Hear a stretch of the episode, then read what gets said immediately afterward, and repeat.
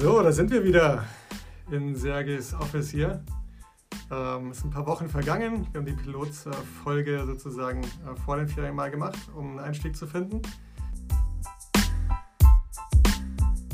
Jetzt äh, waren einige Wochen Sommerferien.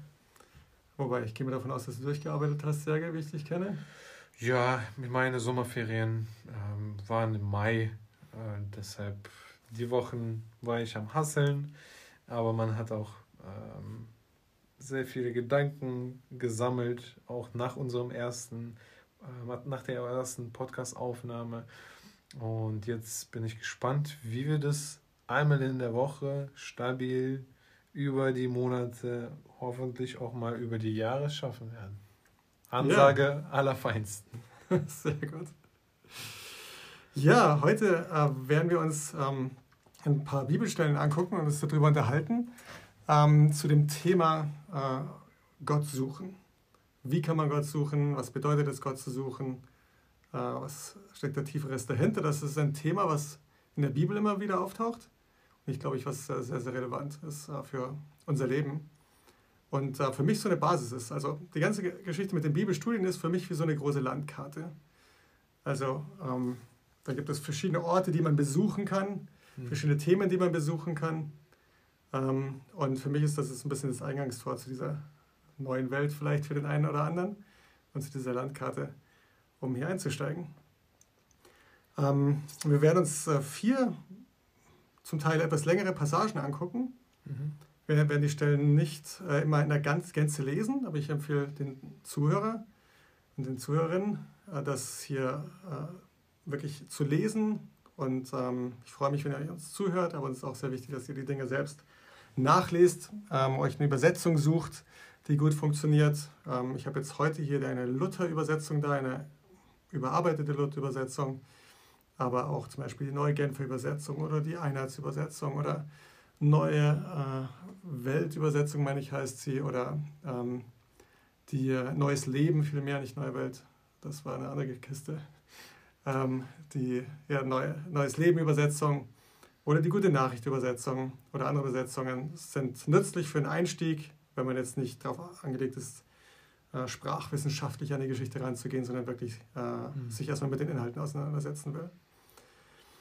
Ähm, ja, kann man Gott suchen? Ähm, wie würdest du sagen, hast du, äh, gab es einen Moment für dich, wo du angefangen hast, Gott zu suchen, Sergej?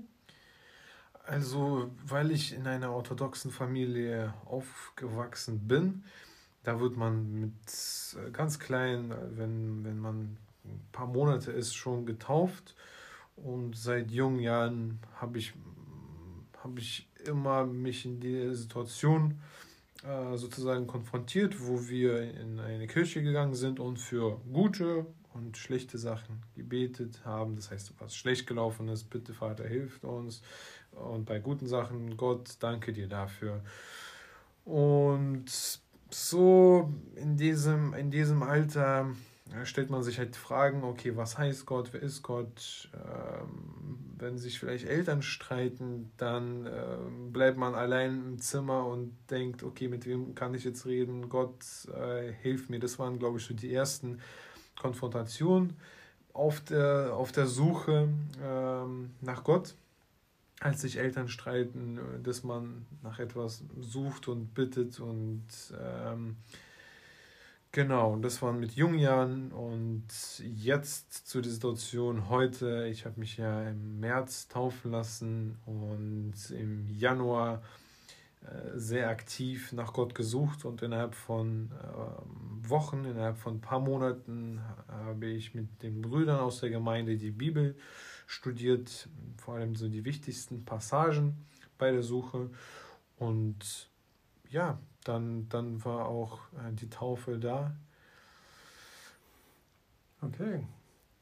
Gab es für dich einen bestimmten Impuls, warum du dann nochmal, also als äh, ja, inzwischen Erwachsener dann ernsthaft geworden bist, Gott zu suchen und dich sogar mit der Bibel auseinanderzusetzen? Auf jeden Fall. Also da gab es einen Moment äh, der Realisierung, dass es keine Sicherheit in dieser Welt gibt. Dass äh, natürlich hat man beste Freunde, man hat sogar eine Frau an der Seite, man hat die Gemeinde, ähm, die man vielleicht kennt oder nicht, aber im Endeffekt das Wichtigste ist die Beziehung mit Gott.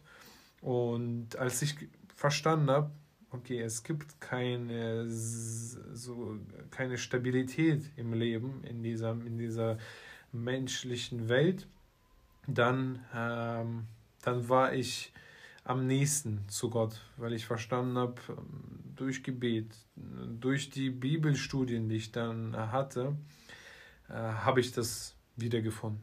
Mhm. Und das war so ein Moment, wo ich die nächste Person, die ich hatte in meinem Leben, meine Frau, wo wir uns komplett nicht verstanden haben. Und dann habe ich mich gefragt, okay, wenn nicht sie, wo, wo finde ich, wo finde ich die Stabilisation, wo finde ich die Sicherheit, wo finde ich äh, diesen Zufluchtsort in den tiefsten Sekunden äh, meiner Seele, meines Lebens. Und zum Glück kannte ich ein paar Brüder, zum Glück kannte ich Mattes, wo ich in solchen schweren Momenten einfach mal geschrieben habe, wir telefoniert haben und äh, auch durch solche Brüder, durch solche Freunde im Endeffekt verstanden habe, was im Endeffekt dann äh, Gott ist und wie ich zu ihm finde. Ja, wir haben einige von den Dingen, die wir hier durchgehen, auch zusammen gelesen, beziehungsweise äh, Freunde aus der Gemeinde. Ähm, ja, und du hast schon was beschrieben. Also, ich glaube, den Impuls, Gott zu suchen, haben Leute häufiger in Krisensituationen äh, und manchmal, wenn es besonders toll und besonders gut läuft. Ne? Also, ich erinnere mich, als ihr jung verheiratet wart, viel Idealismus, das Leben steht offen, let's go, alles wird super und ne, nicht allzu lange Zeit später schon die erste Realisation, also puh, das ist alles nicht so einfach, wie wir es uns vorgestellt haben. Und in dem irgendwo hast du dann diesen Impuls gehabt zu sagen, hm, vielleicht will ich doch äh, wirklich in meiner Beziehung zu Gott erstmal tiefer gehen und eine Basis legen. Das habe ich auch sehr respektiert, weil ich hab, äh, erinnere mich, dass du gesagt hast, äh, also auch schon vor deiner Hochzeit erinnere ich mich, ähm, dass du gesagt hast, ich möchte wirklich eine Basis legen, weil ich habe einen großen Respekt vor dem, was ich davor habe mit der Ehe und Familie. Und ähm, ich möchte es gut machen. So. Ja, für mich war es so, dass ich ähm, mit, äh, ja, ich bin in, in, der protestantischen Kirche aufgewachsen, äh, mit meinen Eltern. Ähm, sonntags war es normal, zum Gottesdienst zu gehen. Äh, ich habe die Konfirmation mitgemacht, äh, viele Dinge auswendig gelernt, die man da auswendig lernen musste, um dann sich konfirmieren lassen zu dürfen. Mhm. Ähm, ich habe als Kind schon auch immer gebetet und ich glaube auch, ähm, ja, ehrlich und aufrichtig. Also jetzt nicht stundenlang, aber meine Mutter hat uns irgendwie beigebracht, wenn wir ins Bett gehen, äh, zusammen ein mehr so ja, Gebet in Form eines Gedichts zu sprechen. Aber für mich war dadurch irgendwie ein Vertrauen da, dass irgendwie äh, Gott da ist und dass Gott gut ist. Ähm, die Konfirmation selbst, ähm, dann selbst in der Kirche, das ist so ein, ja, wie so ein Jahr lang, wo man sich mit bestimmten Themen beschäftigt, aber vor allem war es ein Gemeinschaftserlebnis mit vielen anderen jungen Menschen. Die habe ich dann mitgemacht und danach wurde ich deutlich seltener gesehen, habe mich sehr in Leistungssport gestürzt, äh, sechsmal die Woche Leichtathletik gemacht, ähm, Stabhochsprung habe ich mich dann spezialisiert und ähm, habe mich mit Esoterik beschäftigt. Mit, es war dann doch irgendwie neben diesem ganz praktischen Schule und Sport, was mein Leben geprägt hat, der Wunsch dann irgendwie da, mich mit äh, Büchern zu beschäftigen, also ich war kein großer Leser, aber es gab bestimmte Themen, die mich fasziniert haben. Das war zunächst mal, also als ich so 15, 16, 17, 18 Jahre alt war, Esoterik. Da ging es um, kann man Zeitreisen, hat man eine Seele, kann man mit der Seele den Körper verlassen äh, und verschiedene Dinge, die zum Teil auch etwas unheimlich waren, mit denen ich mich da beschäftigt habe. Ähm, ja, und dann hat, wurde ich von einem jungen Mann angesprochen, äh, der ganz in der Nähe von da, wo ich trainiert habe, ähm, im Olympiazentrum in München, in der Studentenstadt dort oder im Studentenwohnheimen, die dort sind, eine Bibeldiskussion gemacht hat und hat mich dazu eingeladen. Da bin ich hingegangen und war ziemlich beeindruckt von jungen Menschen, die sehr authentisch ihren Glauben reden, leben und über Gott reden. Mhm. Und ähm, er hat mir auch unter anderem solche Bibelstellen gezeigt, wie wir sie heute lesen. Lass uns einsteigen. Ähm, so, wir haben ja das Alte Testament, das Neue Testament, so baut sich äh, die Bibel erstmal auf. Das Alte Testament ist sehr viel Geschichte des Volkes Israel. Es sind bestimmte Schriften, die darüber sprechen, wo wir herkommen, wie die Welt entstanden ist. Ähm, und ich würde mich empfehlen, also nicht zu sehr zu verlieren darin jetzt in der Diskussion. Also wenn man sich mit anfängt, mit der Bibel zu beschäftigen, ist das genauso passiert? Mhm. Gab es die Sinnflut wirklich? Ist die Welt in sechs Tagen entstanden? Das behauptet die Bibel gar nicht, aber es wird gerne so hingestellt. Also sechs mal 24 Stunden auf jeden Fall nicht. Und so weiter. Ähm, ich glaube, viele von diesen Geschichten haben sich über Jahre und Jahrzehnte erhalten. Äh, Jahrhunderte, Jahrtausende. 3000, 4000 Jahre alt sind manche von diesen äh, Dingen, die dort erzählt werden, weil sie dem Menschen etwas in, in, der Seele zur Schwingung bringen, zum Schwingen bringen, was, was Menschen anspricht und wo sie sich drin wiederfinden. Ähm, und, und deshalb finde ich diese Geschichten sehr wertvoll. Über die Generation. Über viele Generationen, ja. Also, ich habe äh, ja, verschiedene Videos gehört von, äh, der eine oder andere wird ihn kennen, weil er über YouTube die letzten Jahre sehr bekannt geworden ist, von dem Psychologen Jordan Peterson, der hat eine ganze Serie gemacht, wo er einfach durch diese ähm, Bibelgeschichten durchgeht und Begebenheiten und erklärt, was genau das in der Seele von Menschen anspricht und warum es den Menschen das Leben irgendwie auch erklärt. Das war sehr beeindruckend und bewegend.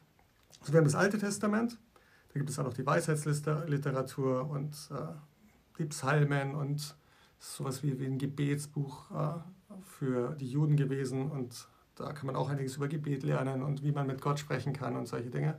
Dann gibt es die Prophetenbücher, das sind Menschen, die damals ähm, gepredigt haben und die sich wiederum in den Geschichtsbüchern auch wiederfinden. So. Und dann hört das Ganze auf. Ähm, also ein paar hundert Jahre bevor Jesus geboren wurde. Und Leute haben darauf gewartet, ob diese Dinge, die auch immer wieder angekündigt wurden im Alten Testament, dann wirklich kommen würden. Und ähm, das war vor allem die Voraussage, dass es einen Messias geben soll, der, ähm, der dem Volk also einmal langfristig Richtung geben wird. Und dann gibt es das Neue Testament hier in der Bibel, erstmal vier Bücher über das Leben von Jesus aus verschiedenen Blickwinkeln. Mhm. Dann gibt es die Apostelgeschichte, die ersten 30, 40 Jahre des Christentums nach dem Toten der Auferstehung von Jesus, wie sich das verbreitet hat dann verschiedene Briefe, die an Gemeinden geschrieben wurden, vor allem von Paulus, aber auch von anderen Leuten, um den Glauben zu stärken und auch Ordnung reinzubringen, da wo Chaos entstanden ist in Gemeinden und, äh, und daraus kann man auch viele Dinge lernen. Wir werden heute einige Stellen lesen aus der Apostelgeschichte, weil ich glaube, dass es dort ähm, tolle Beispiele gibt von Menschen, die Gott gesucht haben und gefunden haben. Und da wollte ich mal in der Apostelgeschichte in Kapitel 17 anfangen. Ich kann ja beginnen. Gerne, genau. Also ich würde dem, äh, den Zuhörern also äh, ermutigen, entweder jetzt anzuhalten und den ganzen Abschnitt zu lesen oder im Nachgang das zu lesen. Wir werden auch die ganzen äh, Bibelstellen, die wir hier lesen, in den Show Notes äh, festhalten.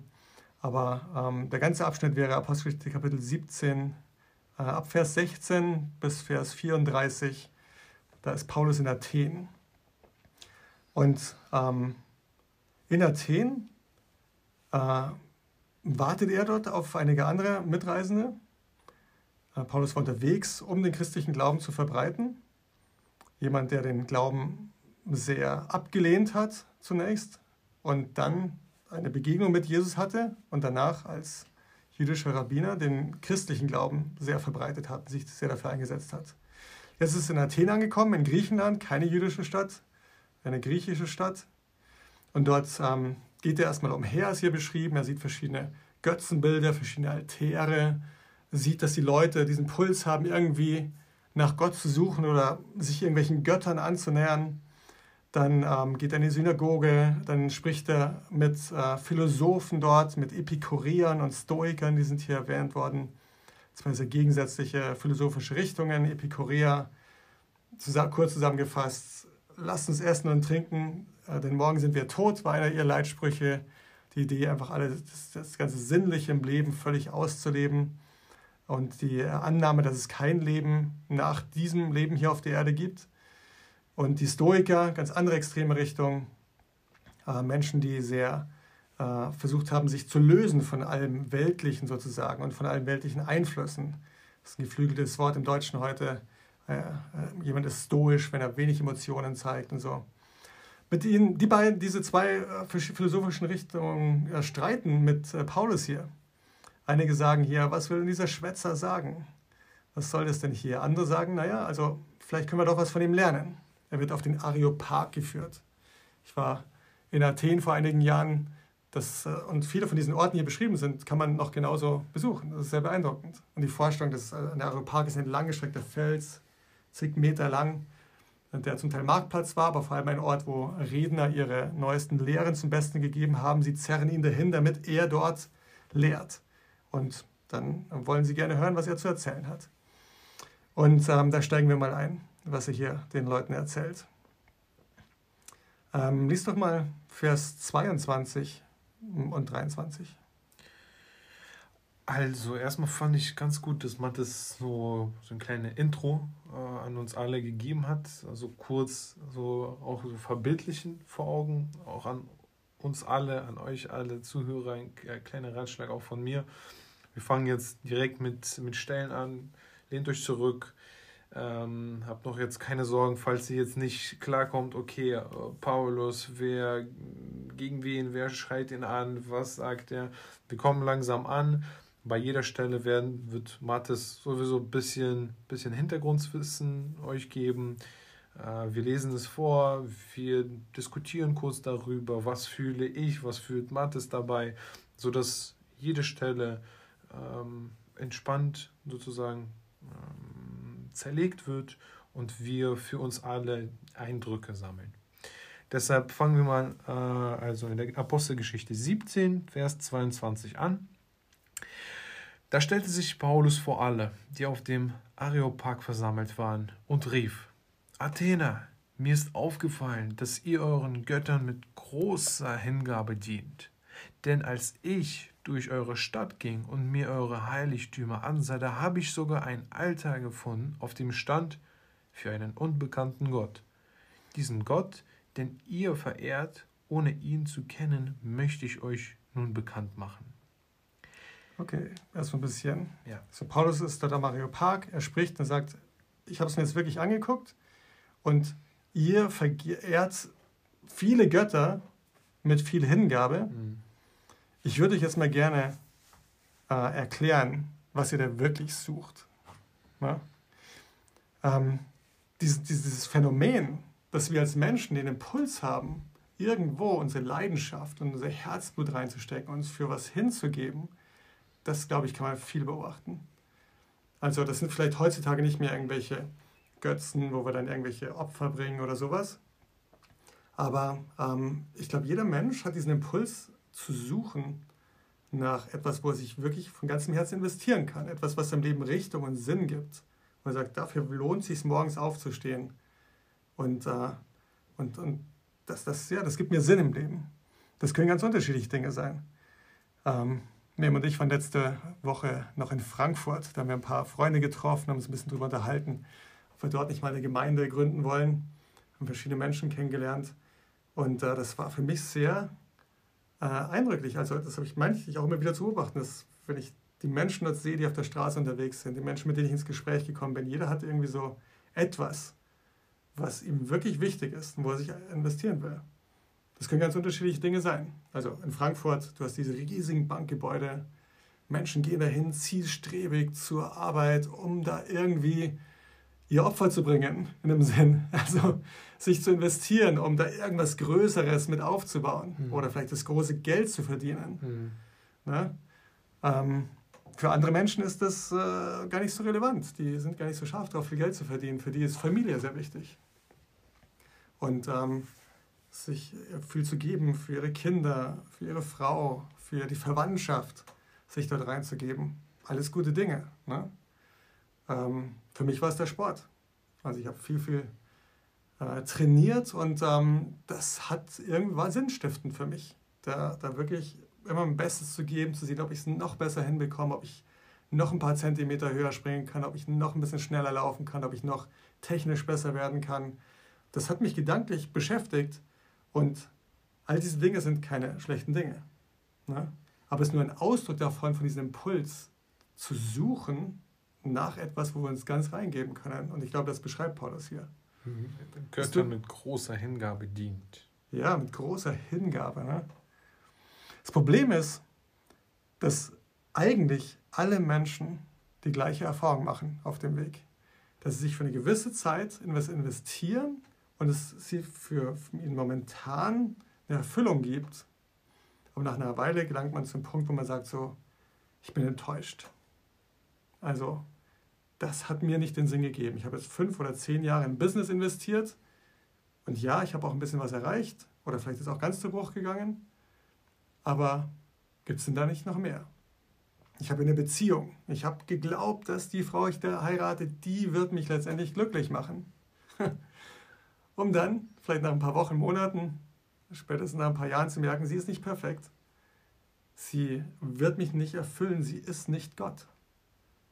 Und wenn wir diese Erwartung haben an Dinge in unserem Leben oder Menschen in unserem Leben, dass sie uns ganz erfüllen werden, dann werden wir, meine ich zu beobachten, immer wieder an diese Grenze stoßen. Ja? Und Paulus sagt, ich will euch sagen, was ihr wirklich sucht. Ja, und dann lasst uns mal weiter gucken in Vers 24. Du ergänzt, wenn du noch was hinzufügen willst. Mhm, ne? Mhm. Ja. Es ist der Gott, der die Welt und alles, was in ihr ist, geschaffen hat. Dieser Herr des Himmels und der Erde wohnt nicht in Tempeln, die Menschen gebaut haben. Er braucht auch nicht die Hilfe und Unterstützung irgendeines Menschen. Schließlich ist er es, der allen das Leben gibt und was zum Leben notwendig ist. Aus dem einen Menschen, den er geschaffen hat, ließ er die ganze Menschheit hervorgehen, damit sie die Erde bevölkert. Er hat auch bestimmt, wie lange jedes Volk bestehen und in welchen Grenzen es leben soll. Das alles hat er getan, weil er wollte, dass die Menschen ihn suchen. Sie sollen mit ihm in Berührung kommen und ihn finden können. Und wirklich, er ist jedem von uns ja so nahe. Durch ihn allein leben und handeln wir ja. Ihm verdanken wir alles, was wir sind. So wie es einige eurer Dichter gesagt haben, wir sind seine Kinder. Okay. Genau. So, man kann auch das ganze Kapitel noch zu Ende lesen, aber lass uns für jetzt an, an diesen paar Dingen äh, bleiben, die Paulus hier sagt. Also was, was siehst du darin? Was ist, äh, findest du wichtig an dem, was Paulus hier sagt? Also ich finde es eine ganz gute Stelle für jemanden, der, äh, der noch nicht viel über Gott, über, über die Beziehung mit Gott, über die Wirkung von Gott, über die Bedeutung von Gott ähm, weiß und dass man dann von Paulus sowas hört wie im Endeffekt, ähm, er hat den einen Menschen geschaffen, aus dem ganzen Menschheit hervorging. Er hat die Erde bevölkert. Er, er hat entschieden, wo äh, jedes Volk besteht, wo die Grenzen sind. Und im Endeffekt ist das Ziel von Gott auch hier gut in der Stelle rein integriert. Ist das Ziel von Gott. Und das Ziel von Gott ist, dass wir ihm suchen. Hm. Und das fand ich so in einer Stelle, okay, beantwortet man die Fragen. Ähm, was ist, wer ist Gott? Was hat er gemacht? Und was ist sein Ziel? Und wie, wie, wie stehen wir da als Menschen welchen Kontext, welche Funktion haben wir? Ja, richtig. Er erklärt erstmal, dass es einen Gott gibt und dass er die Welt geschaffen hat, wie du sagst, dass er Grenzen auch geschaffen hat. Also ich denke zum Beispiel, also ich glaube, damit meint er jetzt nicht die Ländergrenzen, sondern äh, Grenzen wie zum Beispiel, wie lange wir leben. Ne? Also im Alten Testament mhm. steht, dass der Mensch nicht länger älter als 120 Jahre werden wird und ähm, das ist so die absolute Obergrenze von dem, was Menschen heutzutage manchmal noch gerade so erreichen. So, das Leben hat einen Anfang und ein Ende, diese Grenzen gibt es. Und er sagt, innerhalb dieser Grenzen sollen wir Gott suchen. Das ist, was wir hier tun können auf der Erde, ob wir ihn wohl fühlen und finden könnten. Und er sagt auch gleich dazu, er ist nicht so weit weg von jedem von uns. Es ist gar nicht so schwierig, ihn zu finden.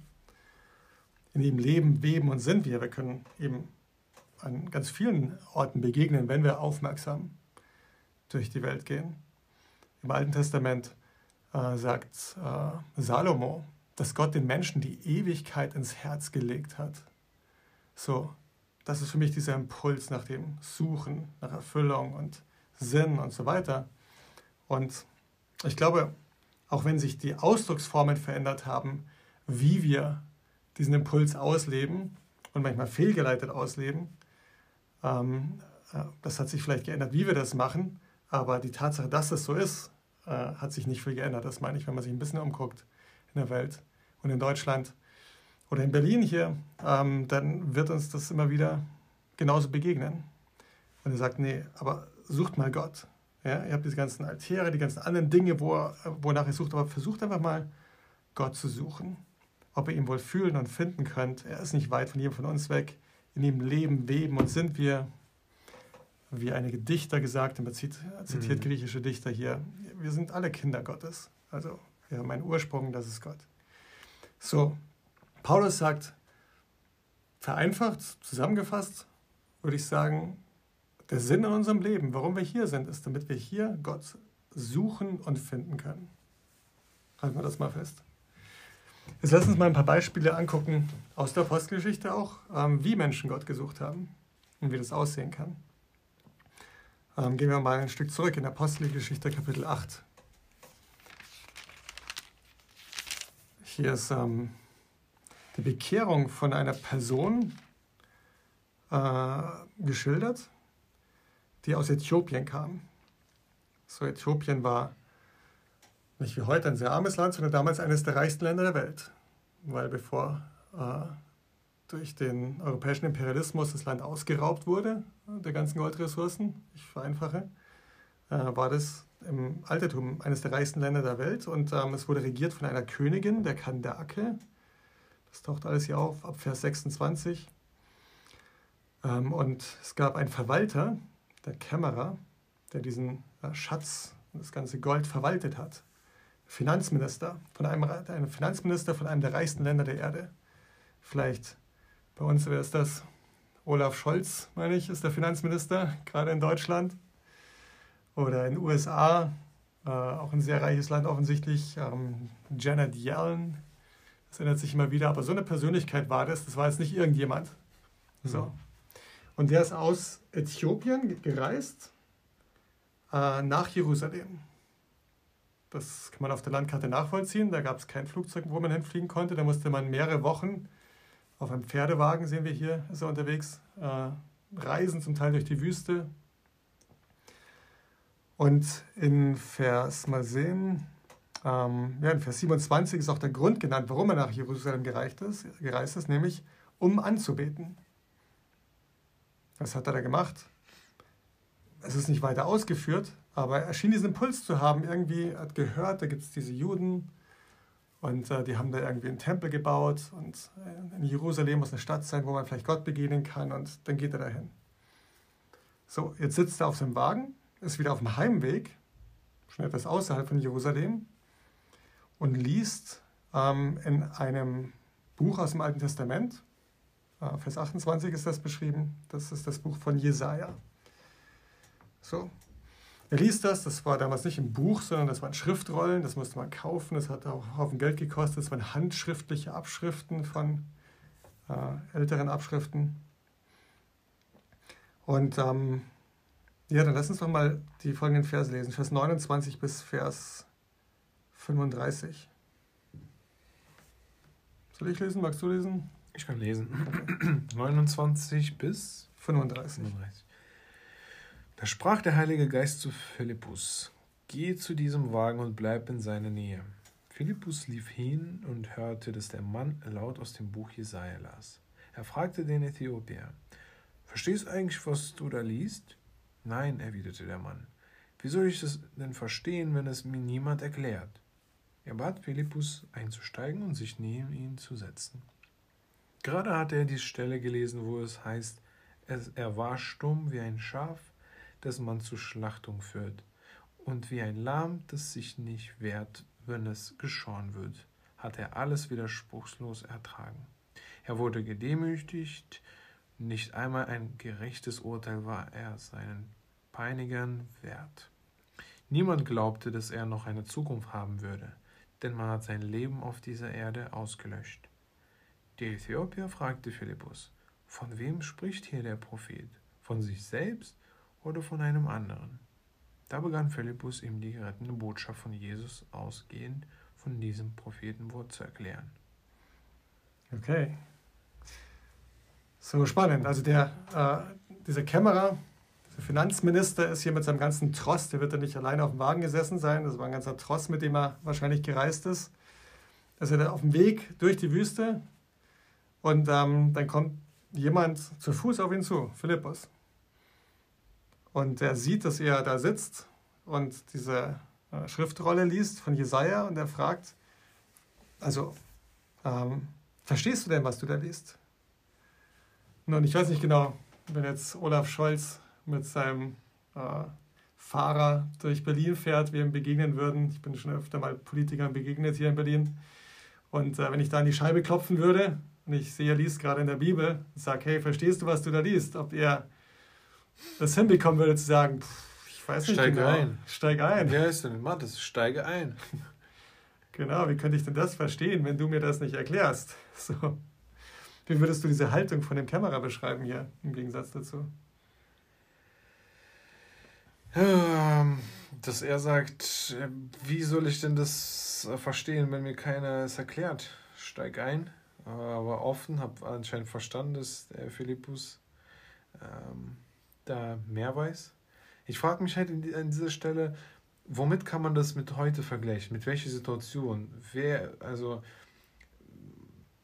also er hatte ja eine Bibel, die er einfach gelesen hat, ohne es zu verstehen. Wie kann man das auf heute rübertragen?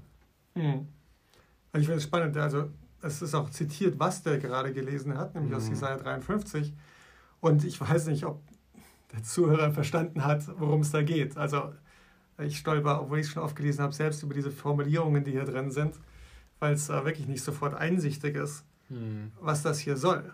Genau genommen ist es eine Prophezeiung aus dem Alten Testament, 750 vor Christus, dass da jemand kommen wird und auf eine bestimmte Art und Weise sterben wird ähm, und diese ganze Tod einen bestimmten Sinn hat. Aber das erschließt sich nicht sofort, wenn man diese Hintergründe nicht kennt. So, aber welche Situation? Ich glaube, klar, wir können jetzt über Olaf Scholz sprechen oder über äh, Janet Yellen oder andere einflussreiche, bekannte Menschen. Wir können aber auch über uns sprechen. Ne? Also, äh, es braucht eine Haltung von, von Offenheit und, und Wunsch, mehr zu lernen. Ja? Ich habe gerade am Montag mich mit jemandem unterhalten, das war ganz beeindruckend. Es war jemand, junger Mann, 22 Jahre alt, der ähm, unglaublich belesen war und hatte sein, äh, sein BWL-Studium schon abgeschlossen, aber war total belesen in den ganzen Psychologen. Äh, und wir haben uns unterhalten über Carl Gustav Jung und Sigmund Freud und andere Leute und, äh, und, äh, und so weiter. Und obwohl er hätte die Haltung einnehmen können, ich beweise dir, ich hab's drauf, ich beweise dir, ich weiß mehr als du oder, oder sowas, hat es, obwohl er so belesen war und auch gerne darüber geredet hat, hat er immer wieder Fragen gestellt. Das fand ich beeindruckend. Dann immer wieder gesagt, also wie siehst du das denn? Was denkst du denn darüber? Oder ähm, kannst, also ich weiß nicht genau, mit der Bibel kenne ich mich jetzt nicht so gut aus, aber wie ist denn der Zusammenhang damit? Und ich glaube, das ist eine Haltung, die es einfach braucht, ne? um, um sich mit irgendetwas beschäftigen zu können, aber Hm. beim Glauben genauso. Ne? Du bist orthodox aufgewachsen, ich bin protestantisch aufgewachsen. Glücklicherweise, als mich dieser junge Mann angesprochen hat in München, äh, hat er nicht, äh, habe ich nicht gesagt, hey, klar, ich habe die Konfirmation gemacht, was willst du von mir? So, ne? Oder ich habe viel zu tun. Ja, ich habe viel zu tun. Äh, Ich meine, Gibt es andere Prioritäten an diesem Abend? ich bin Kämmerer von Äthiopien, ich bin Finanzminister, was, was soll das hier, ne? Aber es braucht einfach eine bewusste Haltung von, hier gibt es was, was ich noch nicht so gut verstanden habe und ich will darüber lernen. Das drückt sich darin aus, dass ich selber anfange, zum Beispiel so etwas zu lesen, aber auch äh, bereit bin, mich mit anderen darüber auszutauschen und Fragen zu stellen, von anderen zu lernen, zuzuhören. Und das ist tatsächlich, was dieser Kämmerer hier hinbekommen hat. Äh, von, seiner, von seinem Charakter und von seiner Herzenshaltung. Und Philippus steigt zu ihm auf und sie lesen zusammen weiter, unterhalten sich darüber. Philippus fängt an bei, mit dieser Bibelstelle aus dem Alten Testament und erklärt ihm dann, wer Jesus war und so weiter. Philippus war jemand, der Jesus persönlich kannte und erzählt ihm dann von ihm. und dann, ah, das könnt ihr selbst zu Ende lesen, Vers 36 bis Vers 40, ähm, es ist so, dass wenn als der Kämmerer das dann verstanden hat und die wesentlichen Grundzüge vom christlichen Glauben und von dem, was Jesus gelehrt hat, und äh, also als er das verstanden hat, hat er gesagt, okay, was hindert es, dass ich mich taufen lasse? Also gibt es irgendwas, also gibt irgendwas oder ich glaube, ich habe es verstanden. Ich möchte jetzt also auch ein Nachfolger Christi sein, jemand, der danach strebt, so zu leben, wie Jesus gelebt hat und, äh, und, und nach seinen Lehren äh, zu verstehen und danach zu leben. Das ist, was ich will. Und dann hat er gesagt, okay, dann kann ich mich auch taufen lassen. Und es scheint keine Sache von Monaten zu sein, irgendwie von Theologiestudium, was die beiden gemacht haben. Es gab da im Kern etwas, was wirklich er brauchte zu verstehen und dem er natürlich auch brauchte, sich dem anzuvertrauen, dass es gut und wahr ist. Aber dann hat er sich relativ bald taufen lassen. Und das, das begeistert mich auch an, an dem Glauben und an dem Weg zu Gott. Weil es gibt ja so viele Sachen in unserem Leben, Führerschein. Mehrere Monate musst du tun, um Führerschein zu bekommen, ein Auto zu fahren. Ein Studium, damit du, sage ich mal, ähm, in der Immobilienbranche äh, lernen, äh, tätig sein musst, musst du Ausbildung von, sage ich mal, drei Jahren machen, als Beispiel. Und dieser Weg zum Glauben, dieser Weg zu Gott, im Endeffekt der wichtigste Weg, also für mich persönlich, wenn ich mit so einem offenen Herz da bin, wenn ich die Fragen stelle, wenn ich ähm, wirklich eine Gemeinde suche oder überhaupt mich in die Bibel reinlese, dieser Weg ist nicht muss nicht jahrelang dauern. Wenn du mit einem offenen Herz kommst, wenn du genug Rat dir einholst von Menschen, die ähm, diesen Weg schon hinter sich haben, die darauf aufbauen, dann für alle Zuhörer, dieser Weg muss nicht äh, jahrelang dauern, um den Glauben zu verstehen, um Gott kennenzulernen, um Gott in, in, ins eigene Leben reinzulassen. Und das, das gibt mir auch so viel Kraft, darüber öffentlich unter meinen Freunden, manche glauben an Gott, manche nicht, darüber oft zu sprechen, weil ich weiß ganz genau, dass, dass der Weg zu Gott ist nicht, wir müssen auf Mount Everest steigen und äh, währenddessen so und so uns beweisen, sondern Gott sucht nach uns und er, und er möchte, dass wir nach ihm suchen. Und er ist offen für jeden Einzelnen, aber es gibt eine Voraussetzung. Man muss nicht Geld einzahlen, man muss nicht, wie gesagt, Mount Everest besteigen, sondern man muss das Herz öffnen. Und ich finde, das unterschreibt, unterstreicht auch das, was wir im Endeffekt heute mit unserer Folge auch bewirken wollen oder an euch alle kommunizieren wollen, ist diese, ist diese Haltung. Ja, das ist äh, wahrscheinlich einer der wichtigsten Schlüssel. Gott zu suchen, ich glaube, für mich gab es diesen Moment, wo ich Gott gesucht habe und wo ich erstmal angekommen bin und gesagt, wie der Kämmerer auch, tatsächlich diese Bibelstelle habe ich bei meiner Taufe vorlesen lassen, weil ich mich damit darin so wiedergefunden habe. Ne? Ich war auf der Suche und ähm, Gott hat mir jemanden geschickt sozusagen, der mir das dann besser erklärt hat. Und dann habe ich mich auch relativ bald, nach ein paar Wochen schon taufen lassen. Ähm, aber äh, der, ähm, wo wollte ich gerade hin?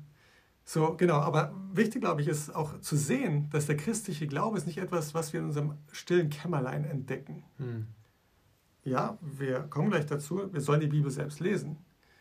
Aber den, in, im ganzen Neuen Testament und in der Apostelgeschichte sehen wir, dass der christliche Glaube immer von einem Menschen zu einem anderen Menschen weitergegeben wurde. Den christlichen Glauben zu ergreifen und zu verstehen, ähm, passiert nicht äh, ohne die Beziehungen mit anderen gläubigen Menschen und anderen Christen. Und äh, so hat auch Philippus sozusagen jetzt den Glauben hier weitergegeben und der Kämmerer dann tatsächlich ist, war wahrscheinlich derjenige, der dann zurückgegangen ist und in Äthiopien den Glauben weitergegeben hat und äh, er wird also in der äh, äthiopisch-orthodoxen Kirche auf jeden Fall als der Gründervater ihrer Kirche dort gesehen. Und er hat dann wieder das weitergegeben.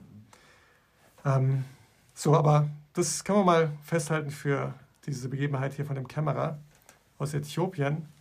Äh, also es ist möglich, Gott zu suchen und zu finden. Wir lernen voneinander, miteinander über den Glauben und von Menschen, die uns vielleicht schon einen Schritt voraus sind. Und es braucht einfach eine offene Haltung und dann ist es möglicherweise gar kein so langer Weg. Gott, auch jetzt würde ich sagen, ich suche weiterhin Gott. Also wir haben verschiedene Dinge im Moment in unserem Leben, die gleichzeitig passieren. Für unsere Berliner Gemeinde haben wir verschiedene Ideen, wir suchen, dass wirklich das Beste ist und wo wir uns und wie wir uns investieren sollen. Wir ich habe es kurz vorher erzählt, wir überlegen, äh, diese Gemeindegründung in Frankfurt, uns daran zu beteiligen. Da suche ich wirklich, was ist jetzt also mein Platz in dem Ganzen. Ähm, wir bauen gerade unser Haus um, um, weil die Kinder so nach und nach ausziehen, um mehr Flexibilität zu gewinnen. Wie soll das Ganze aussehen? Wie können wir das machen? Auch für, das ist für mich eine Suche nach dem bestmöglichen Weg, äh, um mein Leben zu gestalten. So, das ist ein lebenslanger Prozess, Gott zu suchen. Aber es beginnt damit, einmal die Entscheidung zu treffen, ich möchte Gott suchen. Und dann finde ich ihn, dann habe ich das, die Grundstruktur von dem, was wichtig ist, verstanden. Und dann kann ich jahrzehntelang daran arbeiten, das immer besser zu lernen und zu praktizieren. Aber lass uns nochmal zurückgehen in Apostelgeschichte Kapitel 17, weil bevor Paulus nach Athen kommt, ist er in ein paar anderen griechischen Städten unterwegs. Und ähm, da, glaube ich, gibt es auch eine sehr gute Beschreibung von Menschen, die Gott gesucht haben, äh, von denen wir auch was festhalten und lernen können. In der Apostelgeschichte Kapitel 17 ist Paulus erst in Thessalonich, heutiges Thessaloniki. Die waren jetzt nicht so offen. Also die haben dem ein bisschen zugehört, dann fanden sie das sehr abwegig, was er lehrt und äh, haben ihm gedroht und dann haben die Christen, die da waren, ihn heimlich aus der Stadt rausgebracht, damit er nicht zum Märtyrer wird mhm. dort und sterben wird, sondern dass er den Glauben noch ein bisschen weiter verbreiten kann. Die nächste Stadt, in die er kommt, ist in Beröa und äh, da passiert Folgendes. Lies doch mal Vers 10 bis Vers 12. Noch in derselben Nacht sorgte die Gemeinde in Thessalonik dafür, dass Paulus und Silas nach Beroa abreisen konnten. Auch dort gingen die beiden gleich wieder in die Synagoge. Die Juden in Beroa waren eher bereit, Gottes Botschaft anzunehmen, als die in Thessalonik. Sie hörten sich aufmerksam an, was Paulus und Silas lehrten, und forschten täglich nach, ob dies mit der Heiligen Schrift übereinstimmte. Daraufhin begannen viele von ihnen zu glauben, außer den Juden auch zahlreiche angesehene griechische Frauen und Männer. Hm. Okay, da kommen jetzt Juden zum Glauben, die schon so diesen Hintergrund aus dem Alten Testament haben, aber auch extra erwähnt hier auch angesehene griechische Frauen und Männer. Ähm, auch einige berühmtere Persönlichkeiten anscheinend. Was würdest du sagen, was hat diese Leute in Beröa ausgemacht? Was kann man von ihnen lernen? Also sie hörten erstmal aufmerksam zu und forscht täglich nach. Okay, also Sie waren erstmal aufnahmebereit. Es ist ein erster Schritt erstmal, sich zu entscheiden, jemandem zuzuhören und nicht bloß seine eigene Idee gleich äh, zu verbreiten. Seine Sicht, seine Meinung zuzulassen. Genau. Ähm, Neugier ist mit Sicherheit eine ganz wichtige Eigenschaft, also eine positive Form von Neugier.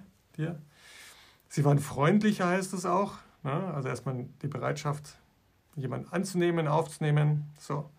Und dann haben sie ihm genau aufmerksam zugehört, aber sie sind nicht da stehen geblieben, wie du gesagt hast, sondern sie haben täglich in der Synagoge geforscht, ob sich das auch so verhält, wie Paulus ihnen das gesagt hat. Und ich glaube, das würde ich wirklich mal herausheben wollen, weil ähm, das war nicht so trivial. Also wir haben jetzt hier äh, unsere Bibel auf dem Tisch liegen. Die gibt es in tausendfacher Ausführung und ich brauche nur zu einem Buchladen gehen und kann mir die nächste kaufen oder kann sie als PDF aus dem Internet runterladen. Mhm. Das war damals nicht so. Äh, das waren handschriftliche Kopien, ähm, die, äh, wo man in die Synagoge gehen konnte und dann zu bestimmten Zeiten sich eine Schriftrolle bringen lassen konnte und die dann Zeit hatte zu lesen und sie wieder zurückgegeben hat. Das hat man nicht nach Hause mitgenommen. Aber sie haben bewusst also sich die Zeit genommen, um das zu überprüfen, was Paulus gesagt hat. Und das ist auch eine Ermutigung, die ich immer äh, jedem Menschen gebe, der anfängt, Gott zu suchen. Ich gebe gerne meinen Glauben weiter. Mir gibt es auch was. Also meinen Glauben weiterzugeben oder mit Menschen im Austausch über den Glauben zu sein. Aber das, was ich sage, kann im, äh, letztendlich nicht die, der entscheidende Faktor sein oder eine Priorität sein.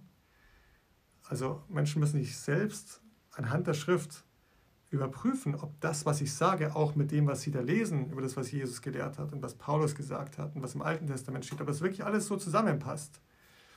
Und ich glaube, dass dieser Aspekt, dass ein Mensch an den anderen den Glauben weitergibt, ist ein ganz wichtiger. Genauso wichtig ist aber, dass derjenige, der den Glauben sucht und für sich empfängt, ähm, das selbstständig prüft anhand der Schrift und anfängt selbst in der Bibel zu lesen. Äh, meine erste Empfehlung ist immer zu sagen, lies einfach mal ein Evangelium durch. Einfach mal das Leben von Jesus von A bis Z, beziehungsweise die drei Jahre, über die berichtet wird hier im Neuen Testament. Und dann vielleicht noch ein anderes Evangelium. Und dann liest man die Apostelgeschichte. Guck mal, was die, wie die das praktiziert haben. Und dann liest man was in den Briefen oder auch mal was aus dem Alten Testament. Und das ist auch ein lebenslanger Prozess. Es gibt so viele Ideen, Glaubensrichtungen und so weiter. Ähm, aber es tu, es tut, hilft niemandem, nur dem hinterher zu rennen, was ein toller, inspirierender Prediger sagt oder auch ein mhm. guter Freund. Mhm. Entscheidend ist, dass wir selbst das erforschen, prüfen und lesen. Als Fazit, ähm, Paul, sage ich mal, ein Paul, ähm, der an Gott glaubt, hat äh, diese Folge sich angehört und möchte an, an seine Freundin Anna äh, diese Folge weiterleiten. So als, als Zusammenfassung für jemand, der noch nicht viel darüber weiß. Wie sehen jetzt unsere Empfehlungen aus? Hm. Also ich würde sagen, ähm, erstens, mach dir mal bewusst, dass es einen Sinn in deinem Leben gibt und dass es möglich ist und dass der Sinn ist, Gott zu suchen und zu finden und dass es möglich ist, das zu tun. Und entscheide dich zu sagen, ich möchte mal wirklich sehen, ob das möglich ist und ich möchte mich mal entscheiden, zumindest für eine Zeit, Gott zu suchen. Das zweite wäre für mich, ähm, finde jemanden, mit dem du das zusammentun kannst, der vielleicht schon etwas äh, fester im christlichen Glauben steht und sich da besser auskennt. Und lass dir mal von ihm erklären, was er denkt, was wichtig ist am christlichen Glauben. Wie findet man das findest du, also ich würde auf jeden Fall äh, im, gucken, ob es einen Bibelkreis gibt oder ob es ein, äh, Leute, die sich regelmäßig zusammentreffen äh, oder ob es eine Gemeinde gibt, mhm. der, wo es Menschen gibt, wo du sagst, wow, das spricht mich an, die leben mhm. ihren Glauben authentisch, das interessiert mich. Ähm, und ja, und, und das dann mit jemand anderem zusammenzutun. Und drittens, ähm, selbst in der Bibel zu lesen und zu überprüfen, was dir da erzählt wird. Und dann, und da würde ich noch einen letzten Aspekt hinzufügen, vielleicht ist das ein äh, guter Schluss hier, äh, aus dem Alten Testament eine Stelle zu lesen, in Jeremia Kapitel 29, ähm, als letzte Ermutigung, wie du es gerade beschreibst. Äh, was können wir eigentlich hiermit machen? Ähm, das beschreibt, glaube ich, die Haltung, die uns helfen wird, Gott zu suchen und zu finden.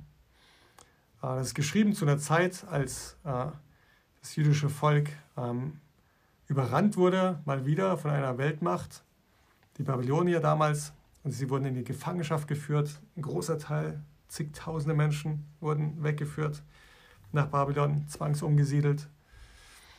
Und äh, sie haben sich gefragt, was ist hier los? Was macht mein Leben überhaupt für einen Sinn? Wie konnte sowas passieren? Wo ist Gott eigentlich? Und in Jeremia predigt in dieser Zeit äh, zu den Israeliten, zu den Juden. Und ähm, ich glaube, was er hier predigt, ist heute genauso wahr, wie es damals gegolten hat. In Jeremia 29, Vers 11 äh, bis Vers 14.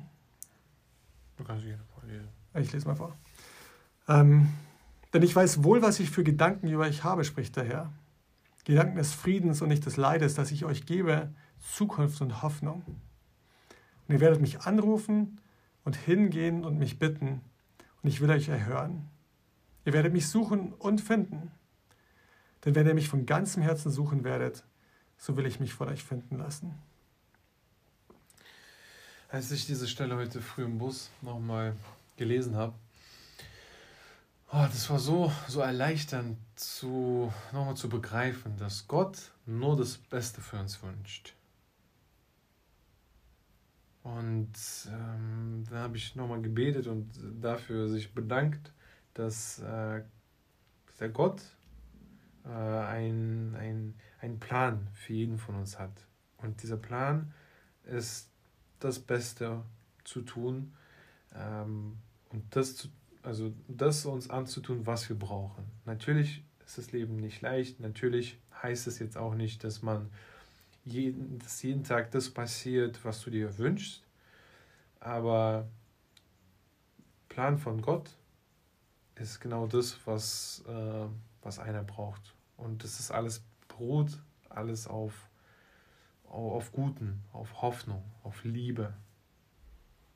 Ja, also Zukunft und Hoffnung ist für mich so, also wenn, wenn ich jemandem begegne, wo ich dem ich vertrauen kann, dass er mir Zukunft und Hoffnung geben will und das tut, also wo ich erfahre, ich hab, gehe mit mehr Hoffnung weg, als ich hingekommen, als ich zu ihm, als ich, bevor ich hingekommen bin. Und ich sehe wieder eine Perspektive für mein Leben. Das ist auf jeden Fall etwas, äh, was Gott hier zusagt, dass er genau das sein will für uns. Und ähm, er sagt, wenn wir ihn von ganzem Herzen suchen werden, dann wird er sich finden lassen. Und das ist eigentlich ähm, ein Versprechen. Und das ist die Ermutigung an alle, die zuhören, das ausprobieren, ob dieses Versprechen wahr ist, von ganzem Herzen Gott zu suchen. Gibt es was, was du in deinem, was hast du in deinem Leben von ganzem Herzen gemacht, Sergej? Fußball gespielt und Fußball zugeguckt. Aha, mit Fußball. ganzen Emotionen, mit wenn ein Tor meiner Mannschaft kassiert ist, dann habe ich geweint und gegen etwas geschlagen, als ich noch ganz klein war. Und und das gleiche auch bei, wenn wir Tor gemacht haben. Okay, ja. Yeah. Ich, wie gesagt, ich es kurz, bei mir ist kurz angeklungen, Sport habe ich mit Sicherheit mit ganzem Herzen gemacht. Ähm, ich glaube, ich habe auch mit ganzem Herzen mich investiert, äh, als ich äh, auf dem Weg war, mit, ich mich mit äh, meiner jetzigen Frau Miriam zu befreunden. Äh, und dann bin ich plötzlich auf eine Art und Weise kreativ geworden, wie ich es gar nicht kannte und habe Sachen geschrieben und formuliert, die ich so nie gesagt hätte. Ähm, so, ich glaube, also jeder kann für sich was finden, was er schon mal von ganzem Herzen gemacht hat. Und versuch mal diese, diese, diesen Impuls, diese Leidenschaft zu sagen, lass mich mal versuchen, ob ich das auf diese Suche nach Gott übertragen kann. Und ob dieses Versprechen, was äh, Gott hier gibt, dass wir ihn von ganzem Herzen suchen, dass er sich finden lassen wird, ob sich das nicht bewahrheitet.